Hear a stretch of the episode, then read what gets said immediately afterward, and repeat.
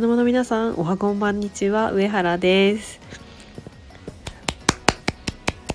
ありがとうございます。ホーム最終戦見事勝利で収めてくれました。オリックスでございます。ありがとうございます。はい。今日はね先発が宮城投手で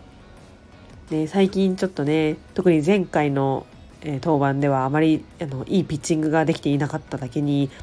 ちょっと最初は不安だったんですけどまあ対西武の5勝0敗という、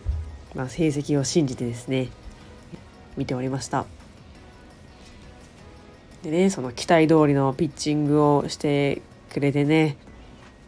あのー、本当に見ていてとても安心できました。そしてですねバッティングの方なんですけどまあね中身はねちょっとまだあのー、苦しいものだったと思います。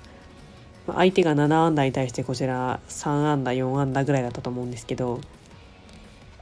まあ今はね中身というよりかはもう勝てばそれでいいのでまあ結果として勝ちになってくれただけでもこれはもう十分でございます。はい、まずねあの先制点なんですけどもう推しの紅林選手がねなんかホームランかっていうねちょっとカメラワークもなんかめっちゃホームランみたいな感じの映し方してたんですけど、まあ、惜しくもホームランとはならなかったんですけどちょっとね守備のエラーに助けられまして、まあ、2点、えー、タイムリーエラーということで先制しました。はい、まあ、貴重な貴重な2点の援護点でございます。でその後はねあの最近バッティングでも守備でもねあまり調子がよろしくない宗選手が見事なホームランを打ってくれて貴重な追加点をはい与えてくれました。はい、でねあの9回の表なんですけどね平野選手平野投手がね山川選手にホームラン打たれちゃってまあ宗選手のねホームランがなければ今日勝たなかったわけですから、まあ、本当にまあギリギリの試合だったなと思います。はいまあ、今日もロッテは試合がなかったわけなんですが、まあ、今日の勝ちでかなり大きくプレッシャーを与えられたんじゃないかなと思います。いやあの今日そのホームのね最終戦っていうのであのセレモニーみたいなのが行われてたんですけど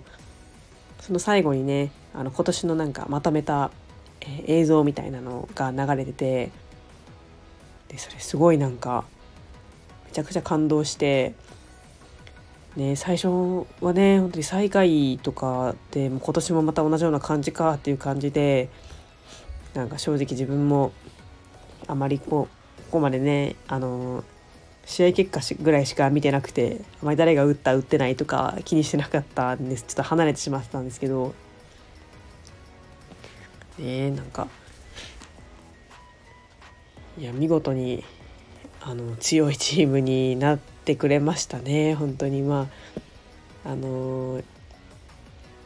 吉田選手とかあの山岡投手とかねやあの大城と大城選手とかちょっと怪我でね全然出られなかった選手もいたんですけどその宗選手とか杉本選手の覚醒あとは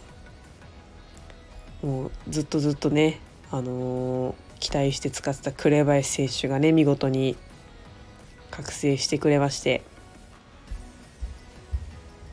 うん、なんか最初の方はね守備でもエラーとかね結構出してたみたいですよね。それが今今日ですよ。すっごいファインプレー見せてくれてこんな1年で成長するっていうぐらい成長してくれました。もう本当にね未成年ですよ。まだ19歳のね子なんですけど。すっごいですよね。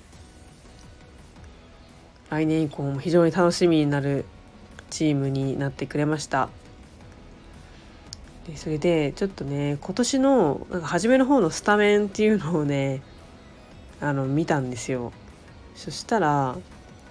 1番足立2番佐野で3番吉田4番中川であとなんか後ろの方ちょっと順番忘れちゃったんですけどジョーンズ杉本 T 岡田太田、えー、頓宮で紅林みたいなちょっとね今のスタメンからしたら考えられないねあのスタメンだったんですよ。当時も日替わりだったみたいででその今1番2番をねあのもう固定としている福田選手とか宗選手がいなかったんですよね。うんまあ、それがね交流戦の前ぐらいに上がってきてでもう定位置として活躍してくれてやっぱこうスタメンが固定するっていうのがこ,、ね、こんなにも強いことなんだなっていうことがね非常によく分かりますよね。まあ、最後の最後のやっぱり吉田選手のね故障がすごく痛かったんですけど、まあ、今日ねあの選手会長の挨拶としてサプライズ登場してくれて、まあ、とても元気な姿が見れたので、まあ、それだけでも安心しました。はいいやねまああと1試合残ってますけど、まあ、来年もねとにかく怪我な怪我なくみんなで勝ってほしいですよね。はいじゃあまあとにかく今は、えー、月曜日の最終戦勝って山本投手に勝ってもらって、えー、優勝していただきましょう。はい。この土日はねちょっと野球がなくて寂しいんですけどまあロッテのねちょっと勝敗を気にしつつちょっとハラハラと過ごさせてもらおうかなと思っております。はい。